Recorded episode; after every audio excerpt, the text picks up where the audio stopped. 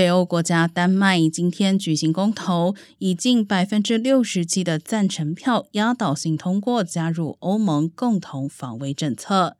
丹麦举行这次公投的时机，是逢邻国芬兰以及瑞典申请加入北约之际，因为俄罗斯侵略乌克兰，迫使欧洲国家重新思考安全政策。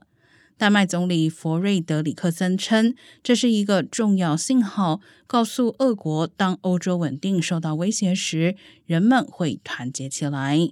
欧盟执委会主席冯德莱恩以及欧洲理事会主席米歇尔均对此结果表示欢迎。